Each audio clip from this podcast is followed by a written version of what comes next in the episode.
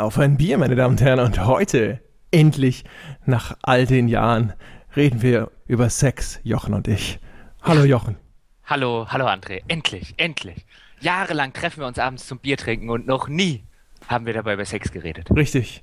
Und ich weiß nicht genau, wie das passieren konnte, aber dazu kommen wir noch. Ja, ja also un, un, unbedingt. Und ja. jetzt. Ah, jetzt. Ich freue mich da so drauf. Genau. Ja. Aber zuerst freuen wir uns auf unser Bier und äh, welches Bier haben wir denn? Bier, Bier und Sex. Gibt es eigentlich im Männerleben was Schöneres? Gibt es eine bessere Kombination? Ja, also eine, für einen Mann. Ja, eine erfolgreichere Kombination. Ja, also, ja. Ist, ist super. Also ich habe ja heute, ähm, äh, nachdem ich mich neulich ja in den Kommentaren schon mit äh, jemand anderem, der auch aus, der aus Darmstadt kommt, ich komme aus der Nähe von Darmstadt, äh, über das Darmstädter Bier ausgetauscht äh, äh, und äh, mhm. habe ihn dort ja wissen lassen, dass ich das Darmstädter, so wie die eine örtliche Brauerei auch heißt, für sehr ungenießbar halte. Äh, habe mich da aber aufs Pilz bezogen, denn jetzt habe ich tatsächlich meinem Bruder ein Darmstädter Weißbier geklaut, ein helles Hefeweizen. Und äh, die schmecken tatsächlich, wie ich finde, sehr gut, sind ein bisschen arg blumig, aber ansonsten ist das ein sehr trinkbares Weizenbier. Und das äh, schlürfe ich heute Abend bei hochsommerlichen Temperaturen hier. Oh, na. Mhm. Jetzt pass auf. Mhm, jetzt mhm, kommt's. Ja, oh. Heute zur Feier des Tages. Oh. Ja. Jetzt, äh, wo wir zum ersten Mal Sexkram machen. Ja. ja. Schweinkram. Ja. ja. Ja. Habe ich hier vor mir ein äh, Sierra Nevada Pale Ale. Uh, mhm. da trinkt einer mein Lieblingsbier und derjenige bin nicht ich. ja, oder zumindest eins meiner Lieblingsbier. Hast du noch nie getrunken? Nein. Ja, Natürlich nicht. Wo soll man das denn herkriegen? Beziehungsweise, ja. ne? Wo hast du es denn her? Ja, die äh, Geschichte geht so: der gute Herr Stange, ja, mhm. der war mit mir in München im Bierwana. Aha. Und äh, das ist ein Laden, den hat der Stange ausfindig gemacht. Der hat 600 und ich glaube fünf Biersorten mhm. auf engstem Raum. Und das richtig, richtig Schlimme daran ist, dass er ungefähr 150 Meter Luftlinie von meiner Wohnung entfernt ist, wie ich feststellen musste. Du bist aber auch ein Amateur. Aber mit dem Herrn Stange, der trinkt ja auch äh, äh, sehr gerne Pale Ale, wie ich weiß. Äh, das kann und wohl sein. Der hatte mir erzählt, er wohne in München in der Nähe eines Kiosks, an dem man Sierra Nevada Pale Ale bekommen kann. Und ich dachte mir, okay. das ist auf eine so wunderbare Weise dekadent, dass ich dringend in diesen Stadtteil hätte ziehen müssen, wenn ich aus München nicht weggezogen wäre. Ja, und du weißt, äh, du warst gar nicht so weit weg von meiner Wohnung. Insofern, also von deiner Wohnung aus wäre dieser 605 Sortenladen wahrscheinlich eben dann keine Ahnung, einen Kilometer weit weg gewesen. Ja, aber gut, also das ist ja die, die magische Kilometergrenze, in der kennt man sich da ja in, seinen, in diesen Großstädten nicht mehr aus. Außerdem habe ich in so einer SimCity-Vorort, äh, was heißt Vorort, das ist ja nicht, aber in so einer SimCity-Neubausiedlung gewohnt. Da guckt man sich eh nicht sonderlich um. Ich meine, sowas baut man vielleicht in irgendeinem, in irgendeinem äh, äh PC-Aufbauspiel wie SimCity oder Cities in Motion oder wie die Dinger alle heißen. Aber sowas baut man sich doch nicht in irgendeine Innenstadt. Gott, war das hässlich. Aber gut, äh, äh, äh, äh Schweinkram. Ja. Aber jetzt sag mir erstmal, wie es Sierra Nevada schmeckt, das ist ja noch wichtiger. Ja, Moment. Hm. Das ist ganz nett. Ich muss jetzt, wo ich äh, einige von diesen, äh, diesen Pale Ales getrunken habe, muss ja. ich feststellen, dass die alle ein bisschen ähnlich schmecken. Und das äh, ist, eines, ist, ist ein weiteres. Ich hatte ja dieses eine, was ich von der Gamescom mitgebracht habe, was diese Menschen von Kingdom Come Deliverance verschenkt haben. Mhm. Da war ja auch ein äh, Pale Ale dabei. Das schmeckte so ein bisschen in, die, in der Art. Und äh, das aus der Schweiz mitgebrachte Bad Attitude, ja, das ist ja auch so ein äh, so ein Hipster-Bier gewesen. Und das schmeckte, ehrlich gesagt, auch so ähnlich und noch einen Ticken besser. Aber das ist schon echt lecker, muss ich sagen. Äh, da kommt halt man auf diesen Pale Ale-Geschmack, muss ich sagen. Schon, ja, also ich finde, das ist eins, eins der besten Biere der Welt und das hat halt äh, vom, du hast ja sehr recht, diese Pale Ales sind ja oft sehr, sehr herb und sehr, sehr hopfig. Und ähm, manche meiner, also für meinen Geschmack übertreiben es dann damit und das ist eins, eins das eine wunderschöne äh, Mittelnote findet und auch immer noch diesen etwas fruchtigen Charakter hat, den ein gutes Pale Ale auch haben sollte. Ja, sehr nett. 5,6 Umdrehungen hier. Dann kann es ja losgehen, ne? Pale äh, sind immer schon etwas stärker gewesen. Ja gut, dann äh, aber jetzt endlich mal hier Schweinkram. Es war ja deine Idee bedauerlicherweise und deswegen äh, äh, kannst du auch gleich mal anfangen, hier den Leuten zu erzählen, warum wir jetzt hier schon die ganze Zeit irgendwelche Andeutungen über Sex machen. Genau. Mhm. Ja, also tatsächlich, ich habe neulich drüber nachgedacht, äh, was könnten wir denn an äh, etwas zugkräftigeren Themen auch noch behandeln? und wie, wie es der Zufall wollte, kam mir das Thema Sex in den Sinn. Und dann dachte ich mir, das können wir ja tatsächlich mal aufgreifen, vielleicht ein bisschen niveauvoller, als das auf den ersten Blick äh, erscheinen mag. Ich habe mich auch deswegen dazu entschieden, weil ich vor Jahren einen Menschen von BioWare äh, interviewt habe. Ich glaube, er hieß Casey Hudson, kann das sein? Ja, das war der äh, äh, Verantwortliche für Mass Effect sehr lange Zeit und auch für das Mass Effect Ende. Genau. Ja. Den habe ich anlässlich von Mass Effect 3 interviewt. Da mhm. kann ich mich noch ganz gut dran erinnern, weil ich den nämlich gefragt habe, mit welcher Intention und Motivation sie denn Sexszenen in ihre Spiele einbauen.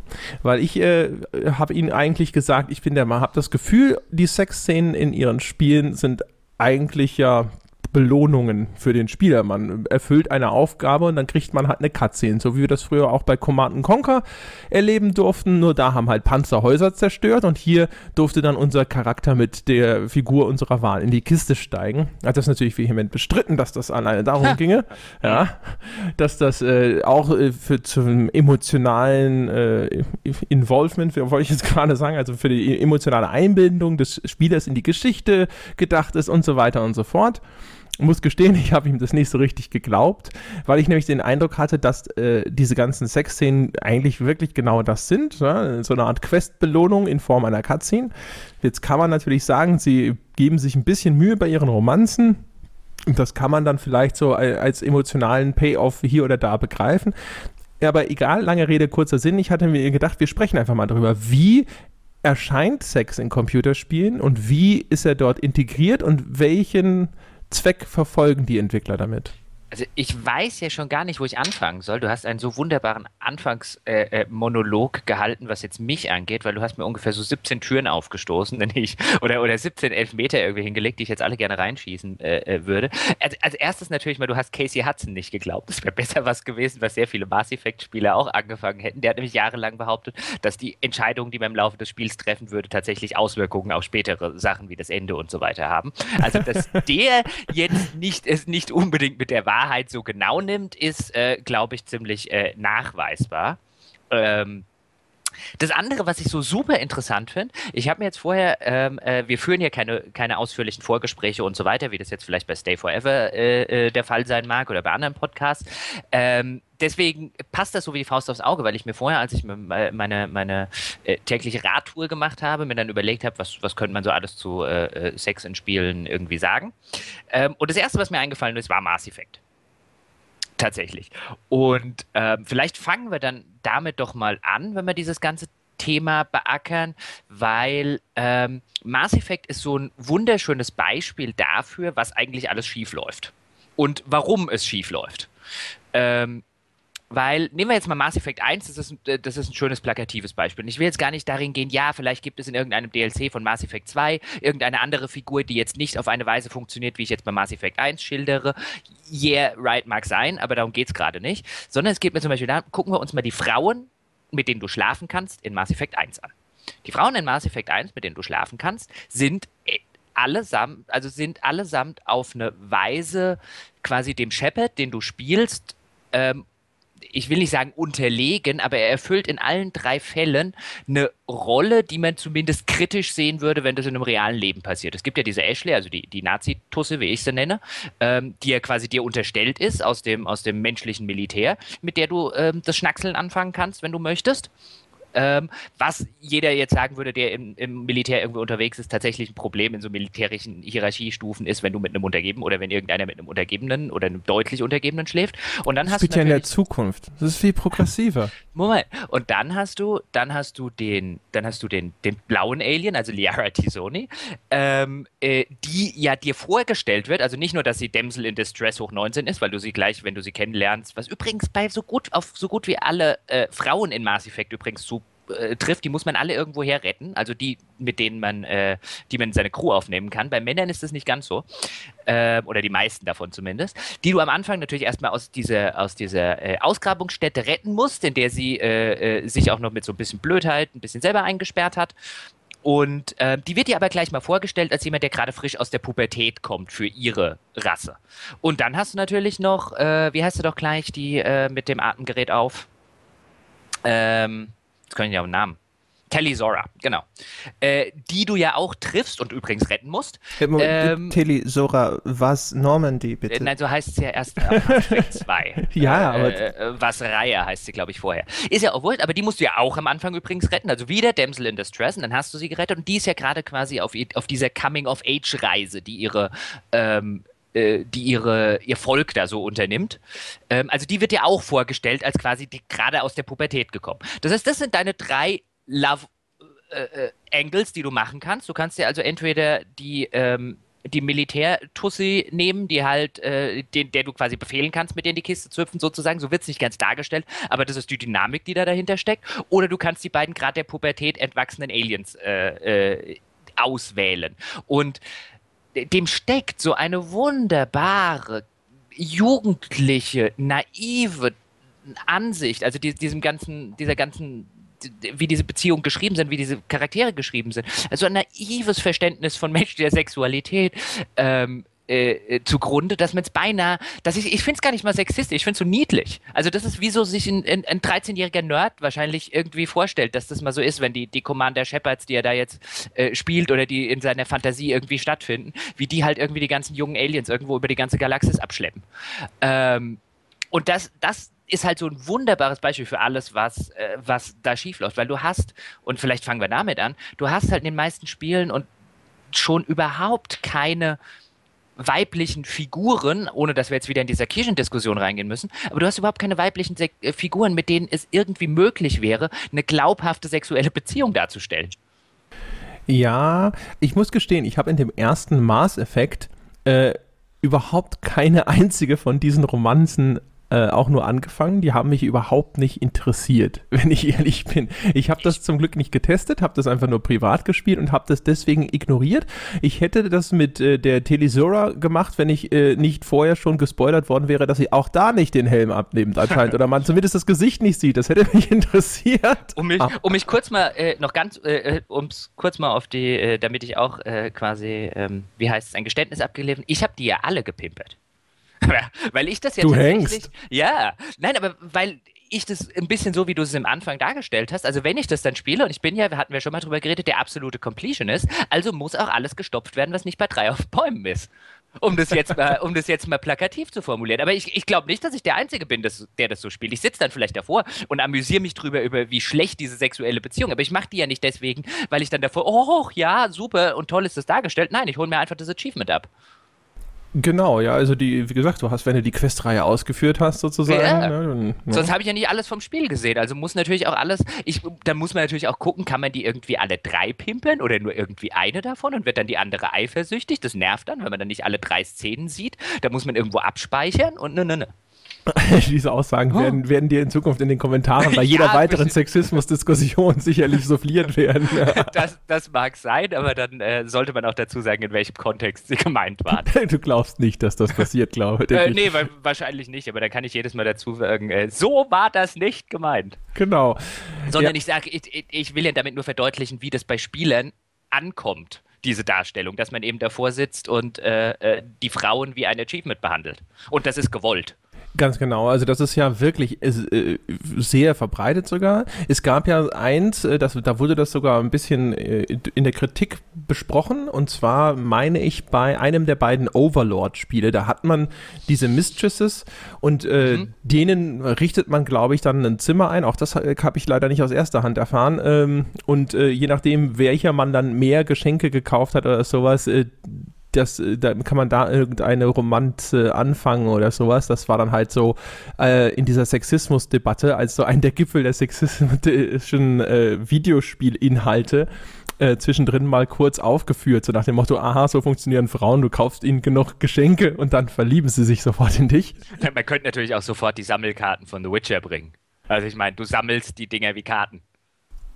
Sammelt man die? Ja, das gab, ich glaube, was im ersten Witcher, da hast du Sammelkarten für jede alte, die du gepimpert hast, gekriegt. Ach, Benutze jetzt auch wieder, die, die, die Ausdrucksweise ist Absicht, um halt einfach noch zu illustrieren, was da für ein Gedankengang dahinter steckt.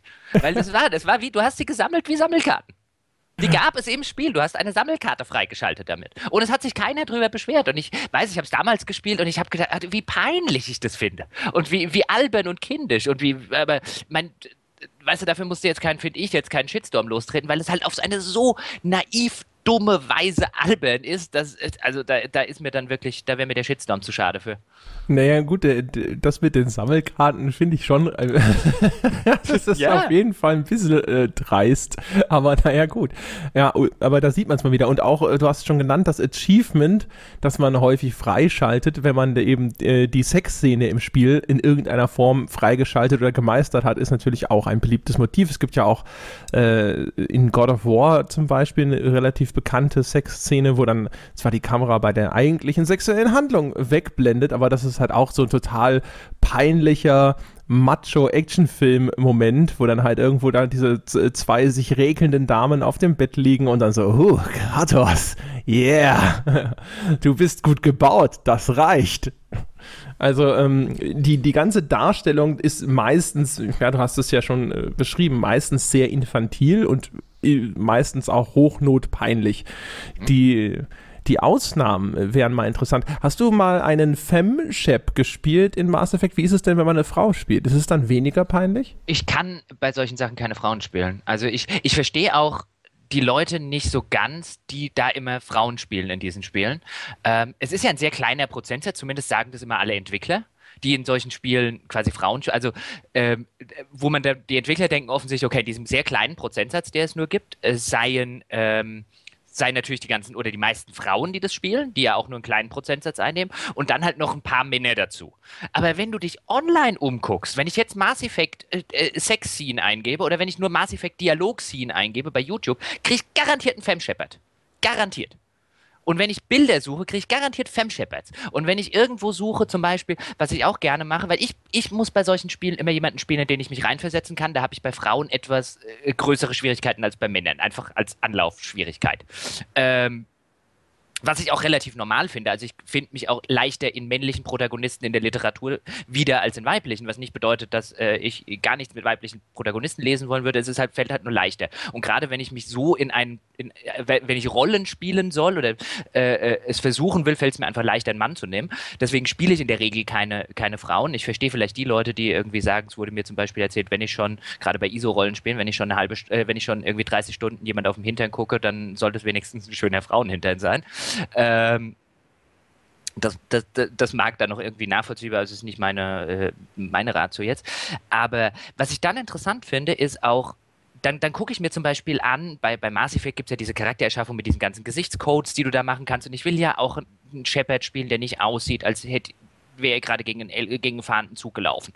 Und dann gucke ich mich ja gerne online um, so frei nach dem, also wie, wie kriege ich einen guten hin? Und da gibt es Seiten, wo dann quasi die ganzen Gesichtscodes für irgendwie gut aussehende oder vernünftig aussehende, sage ich jetzt mal, äh, Figuren, weil du weißt ja, wie schnell es geht, dass du da halt irgendwie einen erschaffst, wo du nicht ganz genau weißt, warum, weil ich bin kein Schönheitschirurg, ich weiß nicht, ob es an den hohen Wangenknochen oder an den tiefen Augen und so weiter, er sieht halt einfach nur dämlich aus.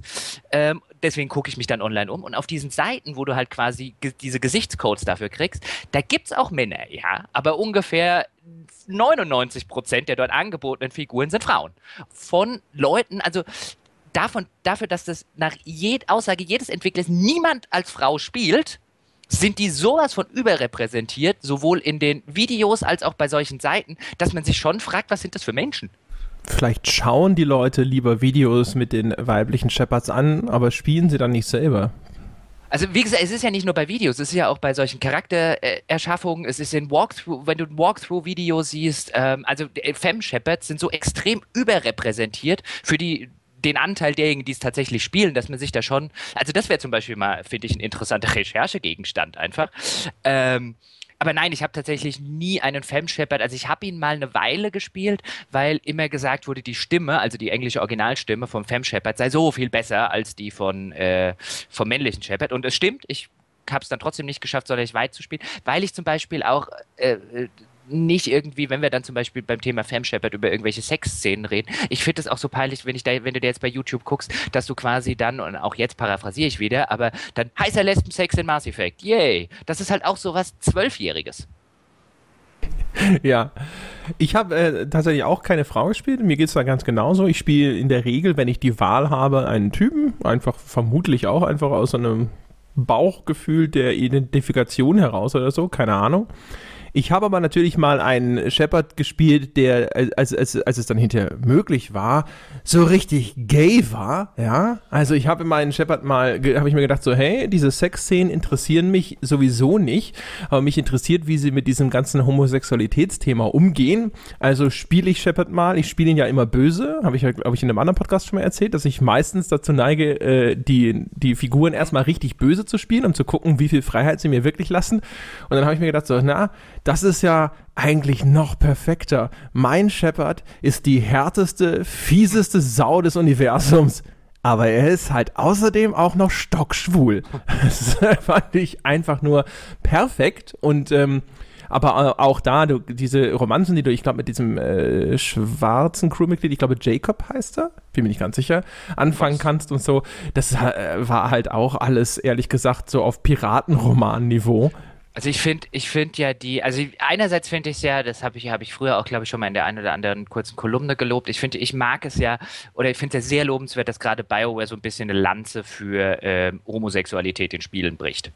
Ähm, oder überhaupt für, weil, weil das ist was, was das, was man dem Medium, wir kritisieren es ja häufig, aber das muss man, finde ich, dem Medium sehr äh, äh, zugute halten, dass es ein sehr wenig homophob, also im Vergleich auch zu anderen Medien, ein sehr wenig homophobes Medium ist, auch im Vergleich daher, wo andere Medien aus ihrer Geschichte herkommen.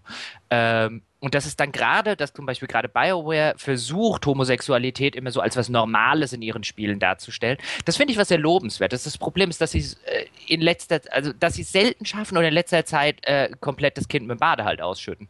Also ich finde halt diese, ähm, äh, auch, auch bei Mass Effect 3, das schrecklichste Crewmitglied war dieser Typ unten im, im Keller von der Normandy. Kannst du dich an den noch erinnern? Meinst du den der, Attentäter? Der, ja, es war ja nicht mal, ach, es war nicht ein richtiges Crewmitglied, aber das war quasi die männliche Romanze, war der Typ, der unten immer dein Fahrzeug repariert.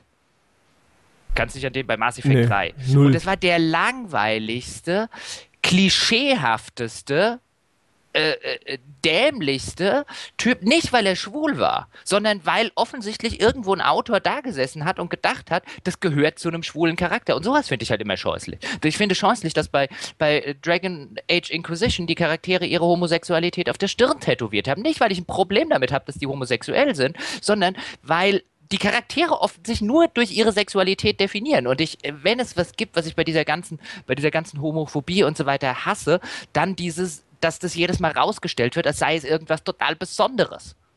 Und das ich kann ein bisschen, und ich kann ein bisschen, Moment, ich kann ein bisschen verstehen, wenn sich Homosexuelle für ihre Homosexualität feiern, wie jetzt beim Christopher Street Day zum Beispiel, weil ich nachvollziehen kann, dass die sich die ganze Zeit immer gewiss unterdrückt gefühlt haben und ab irgendeinem Punkt halt mal sagen wollen, wir sind schwul und stolz drauf, wie es damals der, der Wovereit gemacht hat. Aber dieses, diesen Condescending-Tone, den, den BioWare da mittlerweile drauf hat und dieses in your face, ähm, äh, ich hatte es ja, glaube ich, in einer anderen Folge schon mal gesagt, ich glaube auch, dass es deswegen gedacht, damit keiner von den gerade US-amerikanischen Schwulenhassern äh, in die Verlegenheit kommt, aus Versehen einen mitzunehmen. Und dann sitzt das Kind noch neben dem PC und da gibt es eine Schwulenszene, um Gottes Willen, um Gottes Willen. Aber ich glaube halt auch, dass, also ich mag halt diesen, diesen Ton gar nicht. Ich weiß noch damals, als sie den Dorian bei Dragon Age Inquisition vorgestellt haben online, war quasi das Erste, was über diesen Charakter zu lesen war, dass er schwul ist. Und das ist doch bitte nicht das definierende Charaktermerkmal eines Menschen, ist doch nicht seine Sexualität.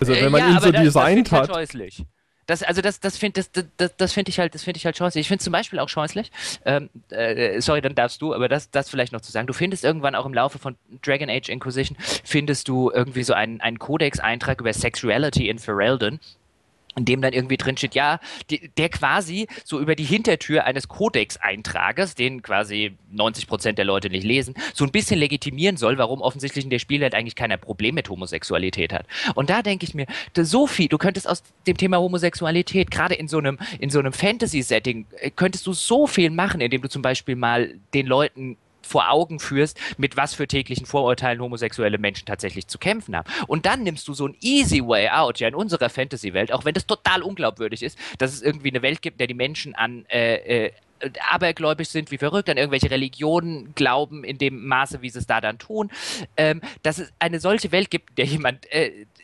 äh, tolerant gegenüber abweichenden, äh, von der Norm abweichenden Sexualitäten sein soll, ist vollkommen unglaubwürdig. Und du machst halt über so eine Hintertür, damit du quasi wenigstens den Leuten, die so Lore interessiert sind, noch ein bisschen äh, äh, quasi so eine Ausrede gibst. Naja, bei uns ist das halt so. Es ist ja unsere Fantasy-Welt, da können wir ja machen, was wir wollen. Und ich finde das so feige. Ähm, okay, Rant Ende. ja. Lass uns nicht zu sehr über, nee, nee. Äh, über diese sexuellen Orientierungen sprechen, sondern eher tatsächlich über, über Sex als Repräsentation im Spiel.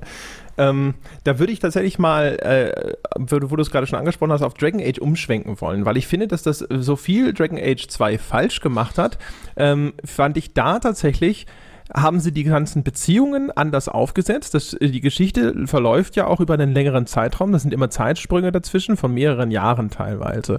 Und die Romanze, mit der, äh, die du dir ausgesucht hast, also da habe ich das dann mal du gespielt. Redest Dragon Age 2, oder? Genau, ja, ja. Dragon Age 2. ich glaube, du hast gerade Dragon Age Inquisition gesagt, deswegen oh. war ich zumindest, oder ich habe es gehört, dann war ich verwirrt, weil ich dachte, hä, okay. mehrere Jahre, okay. Nein, ich spreche von Dragon Age okay. 2. Ähm, und äh, da hatte ich damals mit der, ich glaube, sie hieß Meryl angebandelt. Das äh, war so eine elfische, glaube ich, äh, so eine Bloodmage-Dings äh, da. Und äh, die war halt sowieso ganz niedlich und so. Und das fand ich total ganz äh, total cool, weil die zieht dann bei dir in der Wohnung ein und dann wohnt ihr da zusammen und so. Und dann kannst du sie, glaube ich, auch hinterher sogar heiraten. Also da war einfach diese ganze Beziehung, der wurde viel mehr Raum gegeben. Nicht, dass die jetzt, sage ich mal, ultra tiefschürfend war, aber ich fand es sehr schön, wie sie das integriert haben und dann dass man das Gefühl hatte, dass zumindest diese Charaktere tatsächlich irgendwo eine ernsthafte Liebesbeziehung haben und sie nicht nur eine Trophy sind hinterher hinterher. Bei, bei Dragon Age 2 ähm, äh, äh weiß ich es tatsächlich nicht mehr. Ich weiß es, ich weiß, es ist zu lange her, dass ich es gespielt habe und ich fand es ja, wie du weißt, auch nicht äh, sonderlich. Ähm, ich weiß aber bei Dragon Age Inquisition die heterosexuellen Beziehungen, die ich jetzt äh, äh, gespielt habe. Ich habe mir Cassandra ausgesucht, einfach weil es die einzige, weil es mir die normalste von allen irgendwie erschien.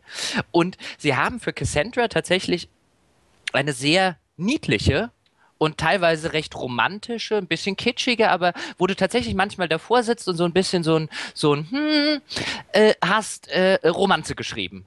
Aber trotzdem, es ändert halt an den, die Mechanik ist halt immer noch die gleiche und das finde ich so ein bisschen, finde ich eben das, das Fatale. Ich bin trotzdem noch immer wieder, wenn ich zurück in meine Burg kam, einmal bei Cassandra vorbeigeschnappt, um zu gucken, ob sie irgendwie, ob quasi der nächste Schritt in der Romanze getriggert wird. Und wenn der nächste Schritt in der Romanze getriggert wurde, ähm, äh, ist man halt beim nächsten Mal, wenn man wieder da war, wieder bei ihr vorbeigeschnappt schneiden. Deswegen hört man sich dann ja auch, weiß ich, ich glaube nicht, bin der, dass ich der Einzige bin, der so spielt. Irgendwann äh, weißt du halt auswendig, was sie dir sagt, wenn quasi der nächste Schritt noch nicht gesagt ist. Ähm, und das Ganze machst du nur um am Ende quasi die Belohnung von allem ist die Sexszene.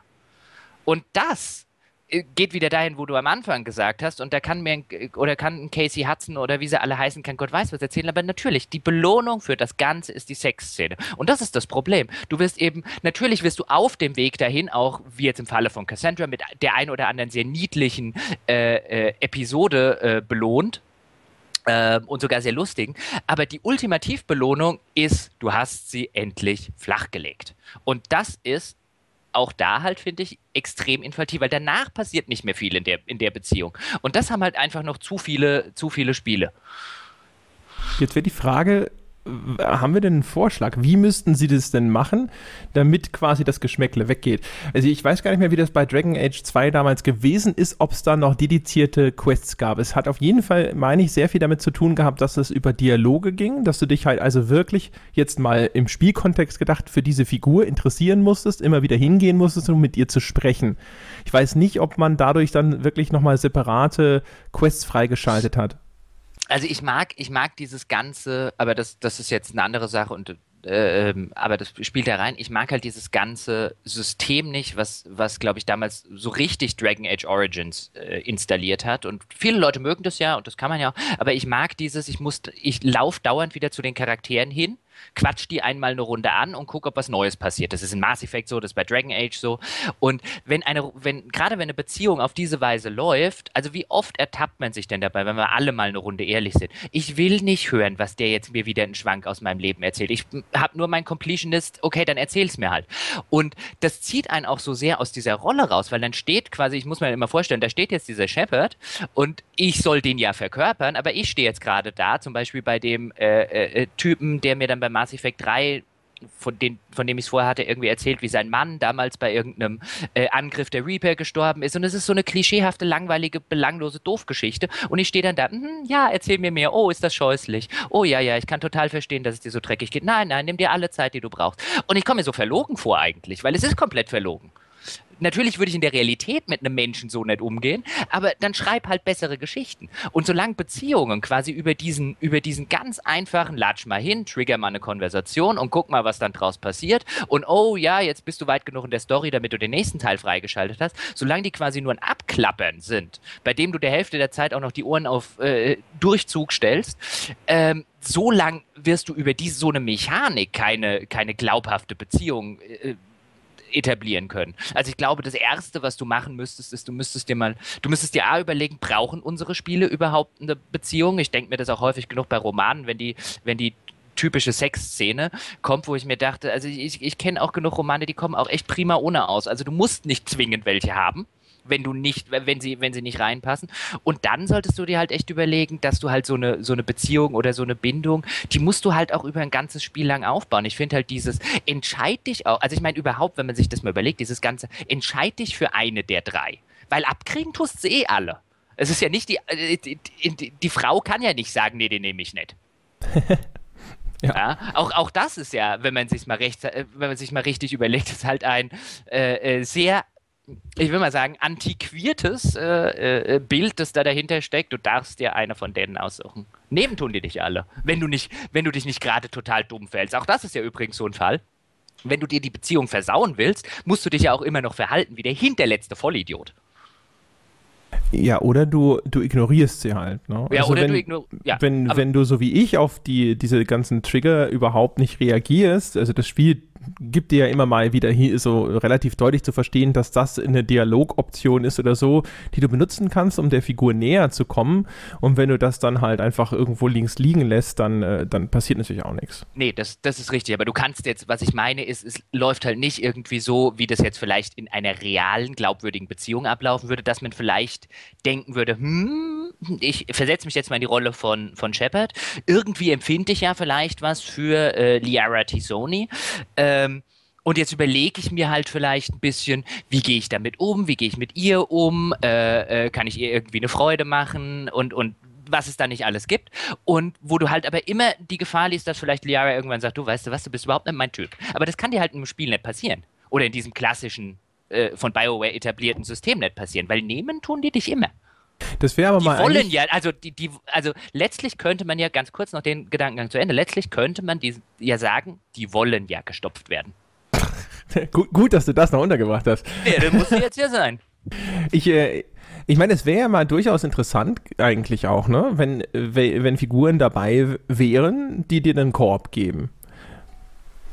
Ja, aber es wäre halt, und dann, wär, dann wären wir halt wieder, natürlich wäre das interessant, aber dann wären wir wieder bei dem Punkt, wo dann der Game Designer sofort sagen würde, aber das Spiel soll ja Spaß machen und wenn du jetzt gesagt kriegst, du kannst vielleicht angucken, aber nicht anfassen, ähm, dann macht das ja dem Spieler keinen Spaß und das ist ja schlecht. Aber das zeigt ja dann auch wieder, in welchem Kontext genau über das mhm. ganze Ding nachgedacht wird, nämlich als eine Belohnungsmechanik. Und dass mhm. Äh, die Frustration erzeugt, wenn sich herausstellt, dass die Karotte, die man dir hingehalten hat, an einem viel zu langen Stock hing und du sie nie erreichen konntest. Und Aber wenn der, äh, wenn der Spieldesigner anfangen würde, darüber nachzudenken, im Kontext vielleicht eher von einer glaubwürdigen Spielwelt und glaubwürdigen Charakteren und einer von mir aus auch interessanteren Handlung, dann wäre das ja durchaus eine legitime Option. Äh, natürlich, aber ich frage mich, ich mich ja sowieso bei, bei, bei dieser Sache immer wieder. Ähm, also ich sage jetzt mal, auf Englisch würde man sagen, I don't have a dog in this fight, insofern, dass ich jetzt mir nicht den, den Feminismus auf die Fahnen äh, geschrieben habe. Äh, äh, aber ich frage mich immer wieder, warum gerade diese feministische Videospielkritik sich nicht an sowas mal wirklich ab, abarbeitet, weil daran kannst du dich abarbeiten. Ich, dieses Bild, was da ja propagiert wird mit dieser Belohnungsmechanik, ist ja von der grundlegenden Logik, die dahinter steckt, nicht so viel anders zu den 99 Jungfrauen im Paradies. Also du wirst ja mit Weibern belohnt. Ich, ja, ja. Ähm, und, und, und dieses, dieses Frauenbild, was dem zugrunde liegt, das natürlich nicht gemacht ist, weil da draußen jetzt jemand sitzt, äh, wie bei, bei BioWare oder sonst wo, wie in Osama Bin Laden oder so. Das will ich ja nicht. Die, die sitzen da ja nicht da und, und sind alles Frauenfeinde und so weiter vor dem Herrn. Aber die instrumentalisieren das auf eine Weise, die eigentlich, wenn man jetzt sagen würde, man will sich so ein bisschen Gleichberechtigung und Feminin Feminismus und, und Frauen in Videospielen auf die Fahnen schreiben, dann sollte man da echt, echt, echt vorher anfangen, bevor man sich irgendwie über die Darstellung von der Prinzessin in Link äh, äh, oder in Zelda Gedanken macht. Interessanterweise, wenn man äh, äh, in dem Kontext zumindest drüber spricht, ist es ja vielleicht sogar noch eine viel schlimmere Objektivierung, mhm. wenn sie zu so einem Quest-Item gemacht wird, als wenn sie in irgendeiner Form jetzt äh, äh voyeuristische Triebe bedienen soll, indem sie jetzt irgendwo besonders lassiv dargestellt wird in irgendeiner Cutscene. Um, ja, aber ich meine, dann kommen wir jetzt ja vielleicht zu einem, zu einem der, der Punkte. Wir, wir könnten ja auch mal fragen, warum ist das so? Und ich meine, ich glaube, der, der erste und relativ entscheidende Punkt ist, A, du hast eine sehr junge Zielgruppe, das hatten wir auch schon ein paar Mal bei, warum ist das äh, anderswo so? Und du hast natürlich auch eine junge Zielgruppe, hauptsächlich in den USA. Also die meisten dieser Spiele werden ja mit USA als Kernmarkt gemacht. Das heißt, eine glaubwürdige Sexszene ist schon deswegen nicht nötig, weil du sonst halt dort nicht mehr an Kinder verkauft wirst. Und dann nehmen wir halt dieses, dieses Beispiel zum Beispiel aus dem, aus dem Filmbereich, wirst du ja auch kennen, wo es dieses, dieses gefürchtete R-Rating gibt in den USA. Das heißt, wenn halt, wenn das halt gerade insbesondere mit äh, Sexualität, weil mit Gewalt wird es da drüben schwierig, aber mit Sexualität ein bisschen übertreibst, am Ende ist dort eine nackte Brust zu sehen oder sogar ein männliches Genital, um Gottes Willen. Ähm, äh, und dann kriegst du im Filmbereich jetzt dein R-Rating, was bis auf, es gibt Ausnahmen, aber häufig genug auch im, im, im, Kopf der Leute quasi dem finanziellen Vollflop des Films gleichkommt. Und so ähnlich wäre es auch. Stell dir vor, GTA dürfte in den USA nicht an Kinder verkauft werden. Du hättest äh, kein, nicht mehr, auch nur ansatzweise eines der erfolgreichsten Videospiele aller Zeiten. Und deswegen hast du, allein deswegen kannst du schon keine glaubwürdigen Sexszenen einbauen. Und was die sexuellen Beziehungen angeht, naja, wenn ein erheblicher Teil deiner, deiner Kundschaft halt, äh, äh, ich sag jetzt mal, in einem Alter ist, wo man vielleicht äh, auch noch nie Sex selber ausprobiert hat, dann ähm, muss man sich halt nicht wundern, wenn die äh, Darstellungen halt auch Blümchensex sind. Jetzt muss ich warnen, Vorsicht, Rockstar ist Weltmarktvorreiter in der Darstellung von Penissen ja, in den GTA-Spielen war schon ein kurz ein männlicher Penis zu sehen, auch ein Pferdepenis war kurz zu sehen. es gibt in GTA, ich glaube, San Andreas eine, eine Felsformation in Penisform. Ja. Äh, wie, wie, wie erwachsen. Ja, ja. Also allein, allein das ist schon so super. Nein, nein, das kannst du nicht sagen. Die haben auch den, den Felspenis. Ja, Entschuldigung. Wie, wie größer kann man einen Penis kaum in sein Spiel einbauen, ja? Also mehr Raum kann man dem Penis in dem in, in GTA ja gar nicht geben. Also von daher, ja. Aber da hast du natürlich recht, das werden sicherlich natürlich äh, Marketing-Gesichtspunkte äh, eine Rolle spielen. Die sind natürlich dort drüben, ist, ist äh, die Darstellung von sexuellen Handlungen sicherlich erheblich ja, prekärer, sage ich jetzt mal, auch überhaupt so in der, auch in der Reaktion der, der Menschen dort drüben. Das äh, ist ja schon ein etwas prüderes Land, so, zumindest stellenweise. Ist ja auch immer je nach Bundesstaat bei denen sehr unterschiedlich, wie darauf reagiert wird.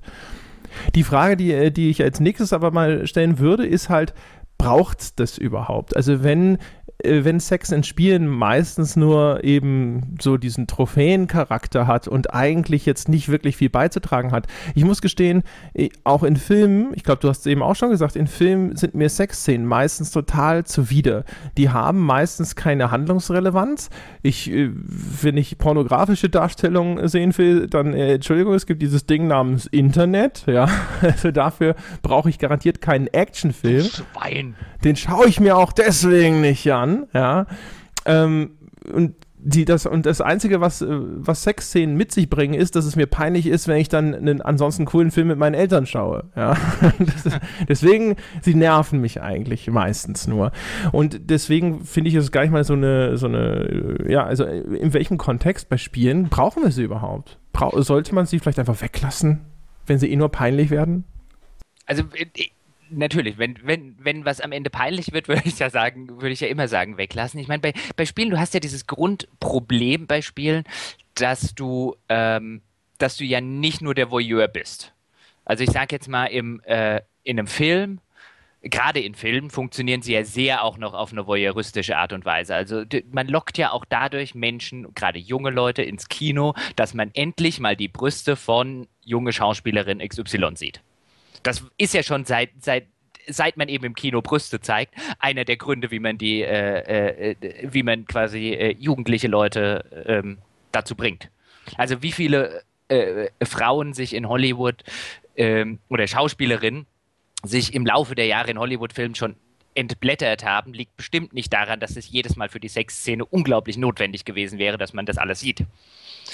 Ähm, das, das fehlt dir halt erstmal bei einem Film, weil du da, wer soll sich da entblättern? Also ich meine jetzt ab, abgesehen von Lara Croft und man will ja gar nicht, dann erinnern wir uns an die Zeiten der Nude-Patches und so weiter zurück und dann wissen wir auch wieder, bei, bei sind wir auch wieder bei Zwölfjährigen ähm, oder zumindest im sexuellen Verständnis von welchen. Äh, da gibt es erstens diese, diese Figuren nicht und ähm, jetzt habe ich vergessen, was ich sonst noch sagen wollte, also mach weiter. Ja, also erstmal ja. hast du Film gesagt, als du Spiel hättest sagen sollen. Ja. Oh. Wo ich schon mal korrigieren mir, ja. du hast auch vorhin äh, statt Condescending irgendwas komisches gesagt. Ich habe Condescending gesagt. Nee, das war was komisches. Du kannst es dir ja. hinterher anhören. Aber egal. Ähm, äh, was ich mir, ich, ich, die Frage ist halt zum Beispiel, weil du ja gerade sagtest, also der Film ist nicht interaktiv. Die, die Anzahl der interaktiven mhm. Sexszenen im Spiel genau. sind aber natürlich noch erheblich geringer. Die genau einzigen, die mir einfallen, ist natürlich jetzt hier aus der Ursuppe der Computerspiele, ne? die Sex Games und so ein Kram. Das äh, war ja auch so, ja, Summer Games mit Penela-Humor und äh, minimal erotischem Unterton in 8-Bit-Grafik, wenn man so will. Und es äh, gibt bei, bei Fahrenheit legendärerweise eine interaktive Sexszene, wo man halt auch so Tastendrückchen äh, drücken muss.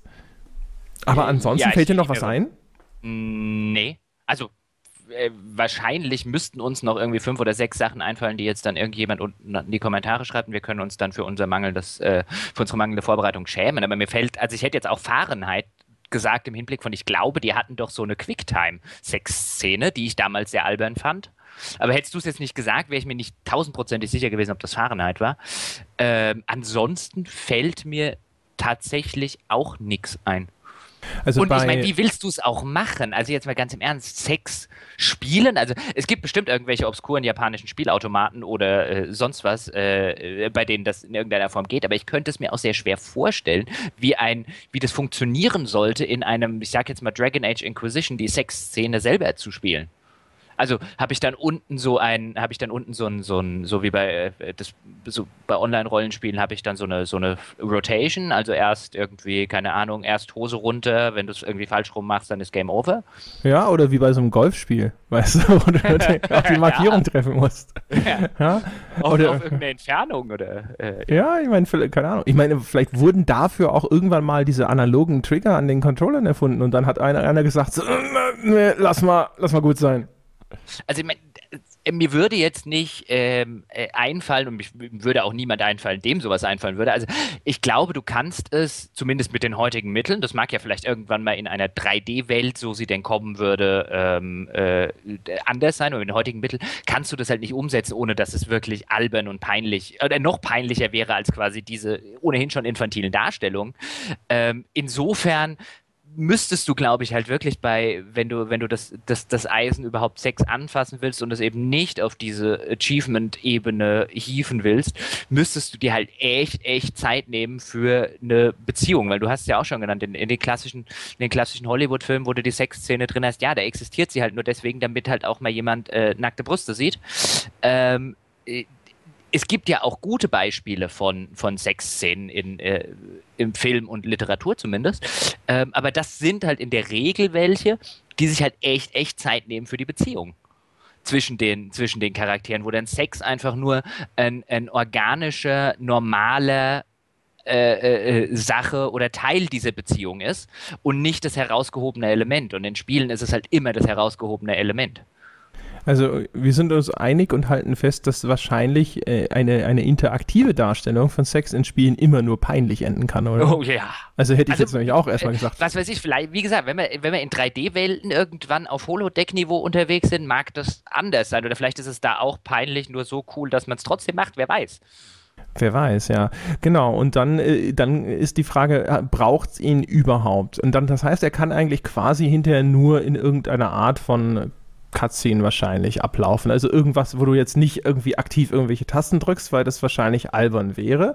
Und da gebe ich dir recht. Also damit er, damit er in irgendeiner Form legitimiert ist hinterher, in seiner Erzählung sollte das Spiel dann halt tatsächlich sich so viel Zeit nehmen, dass man hinterher das Gefühl hat, dass das jetzt sozusagen äh, sich organisch, haha, aus dieser Beziehungsgeschichte heraus ergibt. Aber bevor wir darüber weiterreden, musst du jetzt natürlich sagen, was sind denn deine Empfehlungen für glaubwürdige, sinnvolle Sexszenen in Film und Literatur, Jochen Geber, nachdem du es schon angesprochen hast? Jetzt muss ich tatsächlich, jetzt müsste ich kurz nachdenken. Ähm, jetzt kommt der Kindersex in Es. Komm, komm. Ist, ist es tatsächlich ja. eines, eines meiner Lieblingsbuch, äh, lieb, einer meiner Lieblingsromane. Ähm, äh, und wobei ich finde, dass, also das, das finde ich zumindest eine interessante Szene. Ich weiß nicht, inwiefern ich sie jetzt als glaubwürdig bezeichnen würde, aber ich finde sie im kompletten Kontext der, der Erzählung, ich finde sie auch relativ zwingend an der Stelle. Ähm, auch wenn man natürlich, man kann da auch sehr anderer Meinung sein, aber das würde jetzt eine Runde zu weit führen. Aber ich finde, ich finde generell zum Beispiel, dass, dass King tatsächlich teilweise echt gute Sexszenen schreiben kann, die nicht aufgesetzt wirken und die sich ziemlich organisch aus einer Beziehung heraus entwickeln. Aber das kann King halt auch wirklich, weil King Charaktere kann.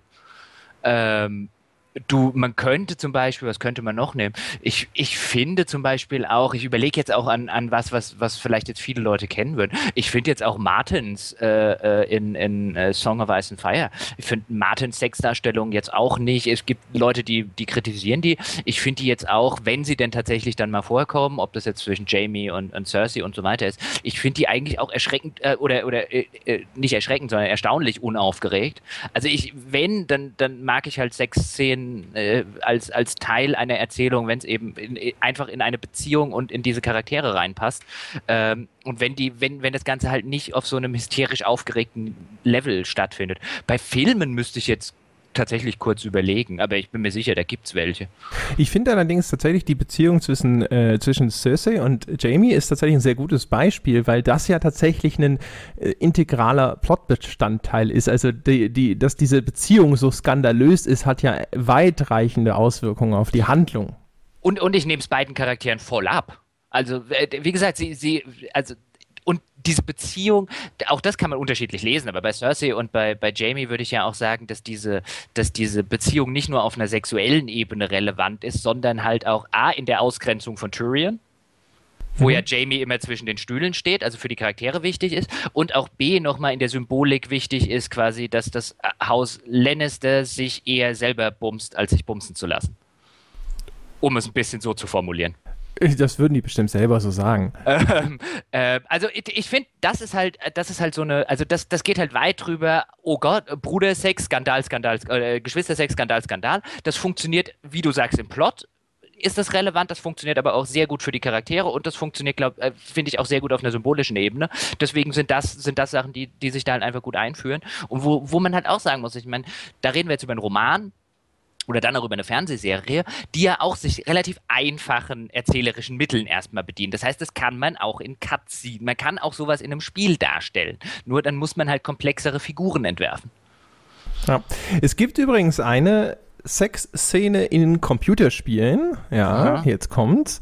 Die ist tatsächlich interessant und in gewisser Hinsicht sehr clever und relevant. Jetzt bin ich gespannt, ob du erraten kannst, welche das ist. Na, es ist super. Du hast mir jetzt ja auch echt viele Hinweise gegeben. Weil es ja so viele Sexszenen in Computerspielen gibt, die, die tatsächlich relevant und interessant sind. Ich muss es ja auch erstmal gespielt haben, du könntest mir wenigstens einen Tipp geben. Das stimmt, ja, wahrscheinlich hast du es nicht gespielt, es ist ein Shooter. Äh, ein weites Feld, sag. Und zwar gibt es am Ende von 4.2 eine Szene, in der sehr stark angedeutet wird, dass deine Spielfigur von Alma, diesem mysteriösen, monströsen Mädchen, das äh, im ersten Teil auftaucht und übernatürliche Kräfte hat, vergewaltigt wird. Und die ist dann schwanger im dritten Teil mit dem Kind der Spielfigur, die du im zweiten ah, Teil gespielt ja, hast. Okay. Und äh, das hast äh, tatsächlich so eine Endsequenz, äh, da ist diese Figur gefesselt an so einer Art Stuhl und dann kommt sie halt auf ihn zu und äh, das ist halt alles so halluzinatorisch, albtraumhaft inszeniert, während dem eigentlichen Akt blendet das um in so eine Albtraumwelt, wo du Dinge abschießt und so einen Countdown stoppen musst und so ein Kram. Und das ist äh, alles halt so ein bisschen, aber äh, es ist eine sehr interessante Sequenz. Also erstens, weil sie überhaupt ein, so ein Tabuthema anfasst, dass eine, ein Mann vergewaltigt wird. Zum Zweiten, weil es wunderbar eigentlich als Idee ist, äh, dass ausgerechnet der allmächtige Shooter-Spieler, ja, also in einem Genre, das von Testosteron normalerweise nur so überschäumt, am Schluss hilflos auch noch von einer Frau sexuell missbraucht wird, ja, und es äh, setzt den Plot für den dritten Teil der Reihe in Gang. Hm. Vielleicht muss ich doch endlich mal vier nachholen. Das ist tatsächlich auf meiner Liste der Dinge, die damals komplett an mir vorübergingen. Der 4.2 ist äh, sicherlich nicht unbedingt ein Spiel, das jetzt ganz groß auf einer Empfehlungsliste stehen müsste, in vielerlei anderer Hinsicht. Aber das ist eine sehr interessante Endsequenz gewesen. Also insbesondere, weil ich das halt gerade in dem Genre fand ich das eine sehr mutige und aber auch für das Horrorgenre natürlich extrem passende Entscheidung äh, fand, weil natürlich diese völlige Hilflosigkeit, in die der Spieler auf einmal da reinversetzt wird, passt super. Und dann auf einmal diese Art von, von Bedrohung. Also sexuelle Gewalt in Spielen wird ja sowieso meistens auch gerne ausgespart oder auch sonst generell in Filmen, weil sie halt einfach so eine ganz besonders unangenehme, intime Qualität besitzt, die halt viele Leute abstößt. Wobei man da ja auch, äh, äh ja, da hast du, hast du sicherlich recht, gerade, also ich sage jetzt mal, je, je mainstreamiger du werden willst, desto weniger wirst du wahrscheinlich äh, äh ich sage jetzt mal, sexuelle Gewalt finden. Aber selbst auch im, im Mainstream gibt es, glaube ich, da wenigstens, also das ist schon ein etabliertes Muster. Also ich sage jetzt mal, wenn, wenn wir jetzt zum Beispiel denken an die Verurteilten oder Shawshank Redemption, wie es auf, auf Englisch heißt, ähm, und du hast da die, die äh, äh, Vergewaltigungsszenen da mit, mit Andy Dufresne, heißt der Charakter, glaube ich, den Tim Robbins spielt, ähm, oder zumindest diese angedeuteten Sachen, das war damals schon längst kein Tabubruch mehr. Also, dass Männer im Gefängnis, also sowas. Da, äh, ähm, da, also, das, das ist da zumindest schon zum, teilweise im Mainstream angekommen, wo, wo man zumindest in Spielen, also wenn du jetzt das Beispiel nennst, klingt es interessant, aber dann vielleicht bestenfalls ein oder zweimal irgendwo unterwegs war. Aber wie häufig wird dann auch noch eine Frau, also ein weiblicher Charakter als Täter inszeniert? Das ist natürlich ein Sonderfall, weil das ist, weil es keine normale Frau ist, sondern die ist ja übernatürlich begabt und deswegen ist sie auch viel mhm. kräftiger und mächtiger als jetzt ein normaler weiblicher Charakter. Ähm, das blendet auch so ein bisschen hin und her. Also sie, man sieht sie quasi erst äh, immer in so einer, in ihrer normalen Repräsentanz, wenn du willst. Da ist sie halt so eine normale, ganz äh, attraktive, hübsche junge Frau und das wird dann immer so zwischendrin, gibt es dann so, so, äh, ja, ganz, ganz kurze Schnittbilder, wo sie auf einmal dann total verzerrt und runzelig und hässlich und monströs ist und solche Geschichten, dass man auch nicht so genau weiß, was das überhaupt für eine Kreatur ist, mit der man es da zu tun hat und so. Also es ist, ist natürlich sehr stark in so einem Horrormotiv verwurzelt, aber nichtsdestotrotz, ja, also dass bei einer Vergewaltigungsszene quasi eine, eine weibliche Figur als Täter auftritt, ist ja insgesamt relativ selten. Das ist richtig. Das ist, wobei ich ja da sagen würde, ein Tabu würde ich es auch nicht mehr wahrscheinlich nennen, also in, in, in anderen Medien. Und bei Spielen, es ging ja anscheinend komplett unter, aber da sind wir vielleicht wieder bei dem Fall, wie viele Leute spielen Spiele durch. Ja, und wie viele Leute haben begriffen, was da in dem Moment mhm. äh, symbolisch passiert. Ja, weil natürlich, das ist, ist jetzt nicht total Holzhammermäßig, aber es ist schon sehr eindeutig, was die Szene ausdrücken will. Aber das ist das einzige Beispiel tatsächlich, das mir im Kopf geblieben ist aus Computerspielen, wo sozusagen zumindest eine angedeutete Sexszene innerhalb der Handlung eine Relevanz hatte und wo ich hinterher auch dachte so, puh, ja, Mensch, das, äh, das war jetzt starker Tobak, aber ich verstehe, warum sie das an der Stelle gemacht haben. Und äh, wie gesagt, also gerade da, so, also, also im Shooter-Genre, diese, ja, ist halt äh, so eine, so eine wenn, hoffentlich wird das nicht falsch verstanden, aber diese, diese Entmännlichung auch noch, ja, dass dieser vor Kraft strotzende Typ, der hunderte Legionen von Leuten vorher niedergemeuchelt hat und so, dann sich äh, quasi sexuell von so einem Mädchen unterwerfen lassen muss, das ist schon nochmal eine ganz andere Qualität. Und ich vermute, dass die Entwickler das sehr, sehr gezielt und auch sehr geschickt in dem Moment eingesetzt haben. Ja, äh, der muss mir tatsächlich mal angucken. Also zumindest die Szene wird man ja auch auf YouTube irgendwo kriegen. Also äh, äh, ja, ganz bestimmt. Sehr, sehr, sehr guter äh, Hinweis. Das äh, muss ich mir mal angucken. Aber man könnte ja auch sagen, weil du letztes Jahr hingekommen mit einem, brauchst dann diese Sexszenen überhaupt noch? Das war ja auch deine, eine deiner ursprünglichen Fragen.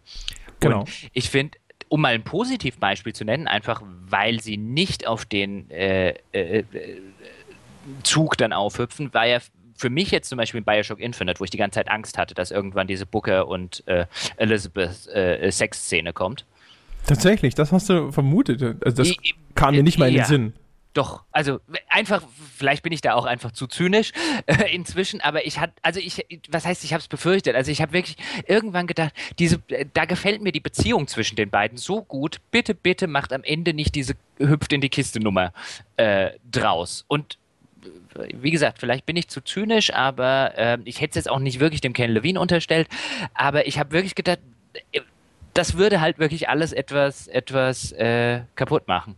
Und ich meine, du hattest ja auch da irgendwie im Nachhinein, hatte da nicht irgendwie Ken Levine auch irgendwie sowas gesagt, hört auf mit diesen ganzen äh, Elizabeth-Zeichnungen äh, äh, und so weiter im Netz, mit diesen ganzen Nackt-Dingern, die dann irgendwelche User machen? Ja, Ken Levine hat da wahrscheinlich seinen Tribe falsch eingeschätzt, dass sie da vielleicht Respekt vorhaben könnten. Keine Ahnung, aber ich meine, wer weiß. Vielleicht, wenn er einfach vorher noch ein paar Mal, äh, äh wie hieß es, Oldboy gesehen hätte, wer weiß, wie die Geschichte dann ausgegangen wäre. Aber äh, das fiel mir halt als erstes ein für ein, ein Videospiel, das eben sagt, wir brauchen keinen Sex. Also machen wir auch keinen.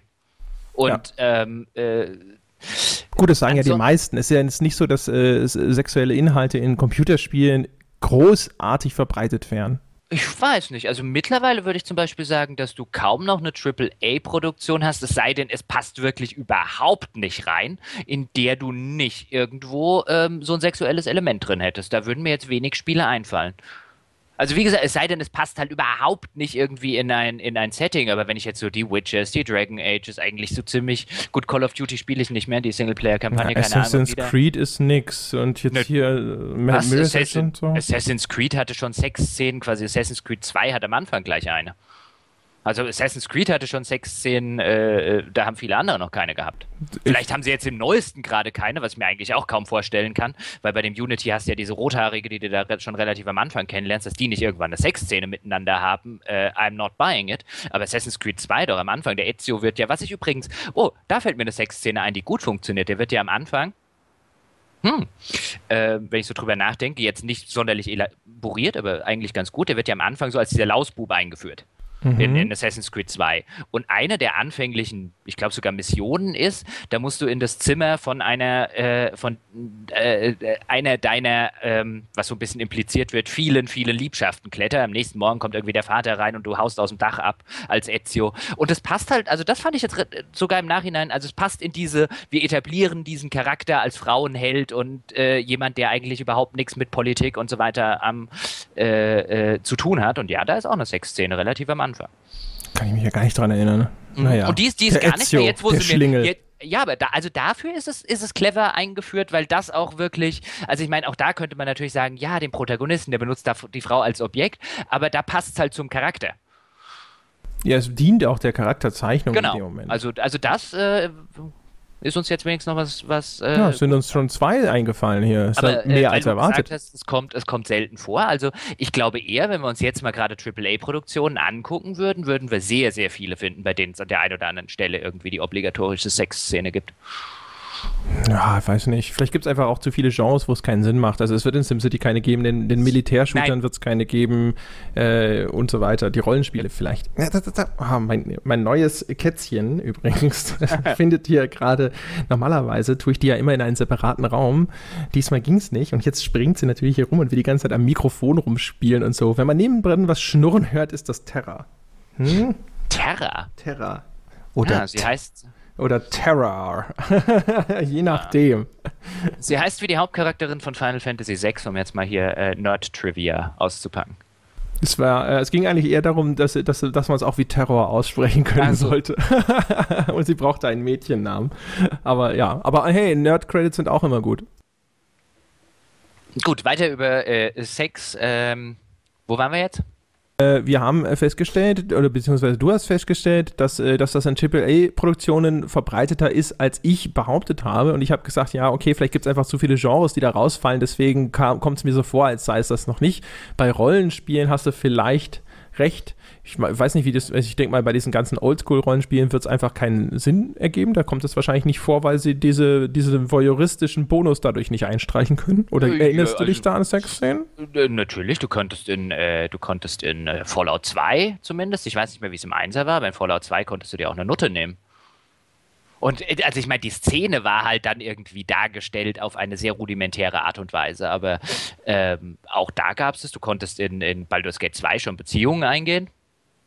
Ähm, also auch, ich sag jetzt mal, dieser, dieser Trope existiert eigentlich schon länger. Ich meine, heutzutage hast du halt die ähm, die äh, finanziellen Mittel um das äh, und die technischen Möglichkeiten, um das äh, äh ja, mehr für den, für den voyeuristischen Geschmack äh, darzustellen, aber so darauf, darauf so ein bisschen abgezielt hat man schon länger. Wobei ich jetzt Fallout, auch wenn ich da jetzt Nutte und nicht Prostituierte irgendwie sage, äh, dann halt auch deswegen, weil das passt halt in dieses ganze dreckige Szenario durchaus rein. Das ist da, ich glaube, das war New Reno damals. Ähm, dass es halt in diese, in diese, in diese ja, Glücksspiel-Gomorra, das da dann äh, entstanden ist, dass es da natürlich haufenweise Prostituierte, gerade in so einer postapokalyptischen Dreckswelt gibt, ähm, äh, äh, passt da natürlich rein. Du konntest, glaube ich, es gab sogar Bordells in Fallout 2, wenn ich mich recht entsinne, wo du dir dann aussuchen konntest, ob du irgendwie mit der einbeinig Mutierten schlafen willst oder ähm, was es da nicht alles gab oder die eine, die im Dunkeln leuchtet. Ich, ich, ich krieg's nicht mehr ganz zusammen,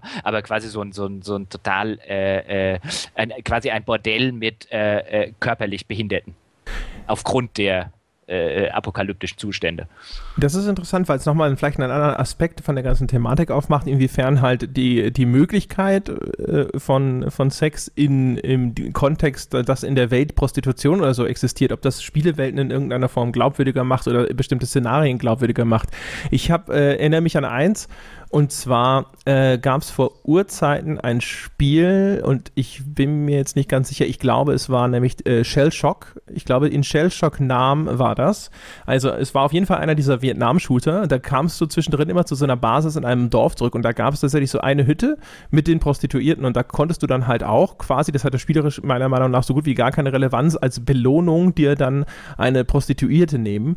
Und das fand ich gerade eben weil es im Kontext von diesem Vietnamkrieg spielte, eher ziemlich widerlich, weil es so verharmlosend dargestellt war. du bist halt da hingegangen und dann gab es irgendwie so ein lustiges äh, Sprüchlein, weißt du, so hier viel Bum Bum und so und dann äh, wackelte kurz die Hütte und das war's. Und das war ehrlich gesagt bei einem Spiel, das so viele Anleihen genommen hat aus diesem realen Krieg, äh, das dann so rüberzubringen, auch noch mit seiner als spielmechanisch so nutzlosen Bestandteil, das fand ich damals ehrlich gesagt ziemlich armselig. Hm, was, was mir jetzt gerade einfällt, weil du jetzt, weil du, weil du halt sagst, du, äh, äh, du konntest als Belohnung dir halt eine Note nehmen, ähm, als, als, aber das, das ist tatsächlich, also ich meine, dann, dann stell doch halt wenigstens da, ich meine, ich will gar nicht wissen, wie viele, wie viele amerikanische GIs damals bei äh, vietnamesischen Prostituierten äh, äh waren, dann stell es halt wenigstens irgendwie äh, vernünftig dar. Aber was mir auch auf einer ganz anderen Ebene aufgefallen ist, ist, wenn wir jetzt an Skyrim denken, wenn, jetzt korrigiere mich, wenn ich mich irre, aber Skyrim kannst du ja auch heiraten. Also das, das weiß ich ja noch. Und da hast du, ich kann mich ja noch an meinen romantischen ha Antrag für, äh, äh, wie hat sie doch gleich geheißen, Isolde am Fleischerstand erinnern? Das, ja, das muss ja eine ganz große Fete gewesen sein. Ja, das war ganz, ganz großartig. Ich wollte einfach nur ausprobieren, wie es geht. Und du musst ja in irgendeiner Stadt musst dir so ein Amulett holen, dann kannst du es jemandem schenken. Ähm, also Isolde war meine erste große Liebe. Sie äh, ähm, Wieder gab es mehrere? Hast du gleich zehn Amulette gekauft oder was? Du, du, du, kannst irgendwie auch da, äh, mein Gott, wie war es? Nee, ich glaube, du kannst nur eine, äh, einmal heiraten. Ein anderer Charakter hat dann halt irgendwann hatte einen schwertschwingenden Zwerg, der war, der war im Dungeon einfach eine größere Hilfe als Isolde.